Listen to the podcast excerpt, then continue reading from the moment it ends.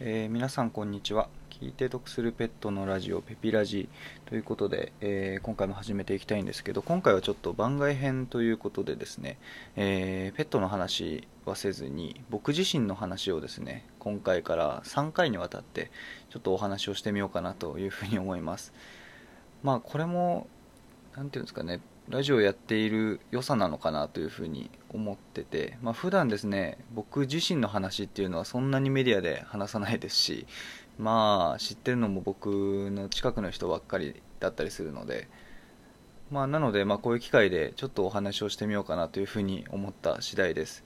で、えー、と僕のことをお話しするとですね、えー、と今25歳でしてで2019年の3月まで大学生をやってました。で2019年4月から今の仕事ですね、えーペピの運営に携わるようになってあまあちょっと正確にはですね大学生の時から、えー、とインターンをやっていてで2019年4月からはですね、えーまあ、正社員として入ったっていう感じなんですね。でその大学の時は何をしてたかというとですねあの薬学部にいましてでちゃんとですね卒業とあと薬剤師免許、まあ、薬剤師国家試験を受けてですね、えーギリギリ合格をしてですねようやあの一応薬剤師免許っていうのも、えー持っていますなので、えー、と結構ですね僕の周りの方とかあとは学校の先生とかによく聞かれたのが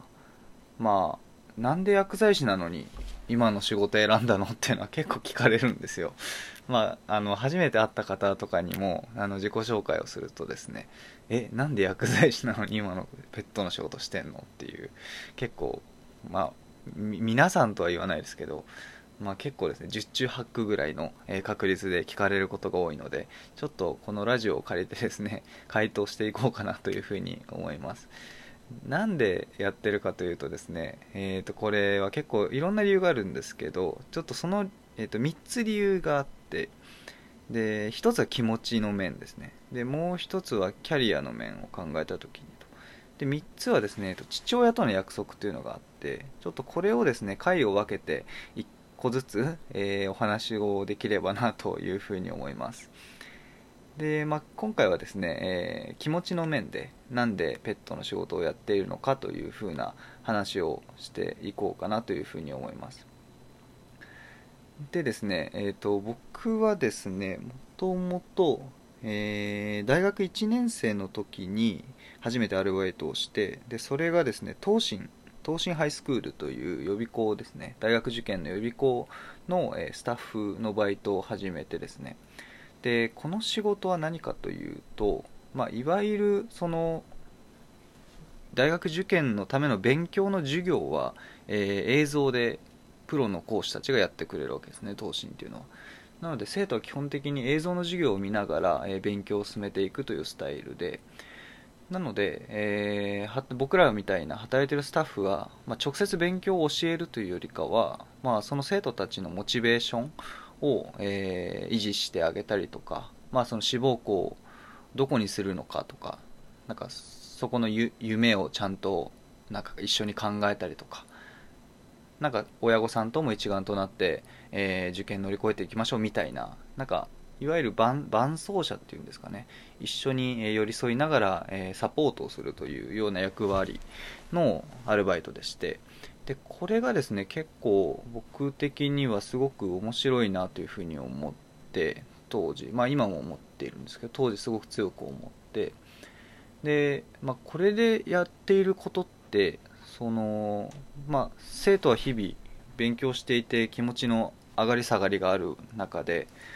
まあそのいかにそのなんですかその時の生徒の感情に合わせてどんな言葉をかけてあげてでどういう、えー寄り添い方をするとなんか生徒により勉強に身が入るのかみたいなそこら辺をですねすごくなんか対面で会話というもので、えーずっとやっているっていうのがすごく楽しいなというふうに思ってですね。でその時にですねあなんか自分はその人の気持ちっていうのが動く瞬間がすごく好きなんだなっていうふうに思ったんですね。思ったというか気づいたというかっていう感じだったんですよ。でそれまで高校中学とかの僕はですねそんなにみんなの前で発言をしたりとか意見を言ったりってことがすごく少なくてですねむしろその引っ込み思案というかなんか周りが周りでなんか声が大きいやつが何か言ってればそれに合わせるみたいな、えー、人間だったんですけどこの東進のバイトを機にですね結構自分の考えが変わったというかあ結構自分の意見は、まあ、自分の意見として事実なんだからちゃんと世に発信したり人に伝えることって意味があるんだなというふうに思ったんですね。なのでこの時からですねすごく発信することっていうのがなんか好きになったんですよ。か自分が何を考えてるかとかこれはこうした方がいいっていうのを知っていれば誰かに教えたいとか。でその何かを伝えてで納得してもらうっていうのがすごく好きだなっていうのが、えー、大学1年生投資の時を投資のバイトをやった時に気づいたことなんですね。で、えー、そんな投資のバイトを2年3年ぐらい3年目かな？3年目のまあ3ヶ月4ヶ月ぐらい経った時にちょっとそろそろ、えー、違う仕事をやってみようかなということで辞めましてで着いたのが、えー、今のペピーの、まあ、アルバイトだったんですね。でこれでは何をしたかというとその、まあ、主にペピーは情報メディアなので記事の編集っていうのを初めてやるんですね。でここでですね最初は苦労したんですけどやっていくうちにあなんか東進でやってたのは言葉を使っあなんですかね会話をして直接会話をして、えー、何かを伝えることをずっとやってたんですけどあペピーでできるのは今度文字を使って、えー、誰かに何かを伝えるという仕事だなと。いうふうになんかすごく腑に落ちてですね。でその文字を使うっていうのと直接言葉で話すっていうのが全然その何て言うんですかね考えることというか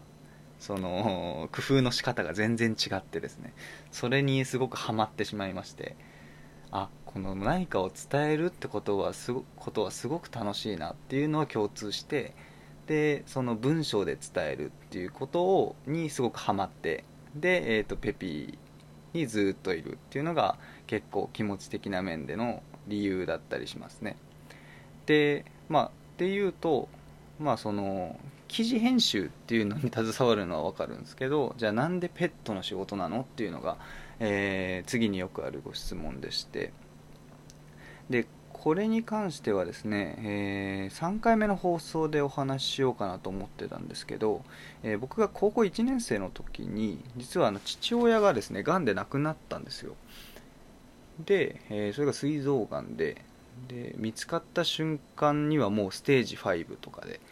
これでその見つかった2週間後とかにも亡くなっちゃったんですよね。で当時はもうすごいあまりのスピードで何のこっちゃわからないっていう状態だったんですけど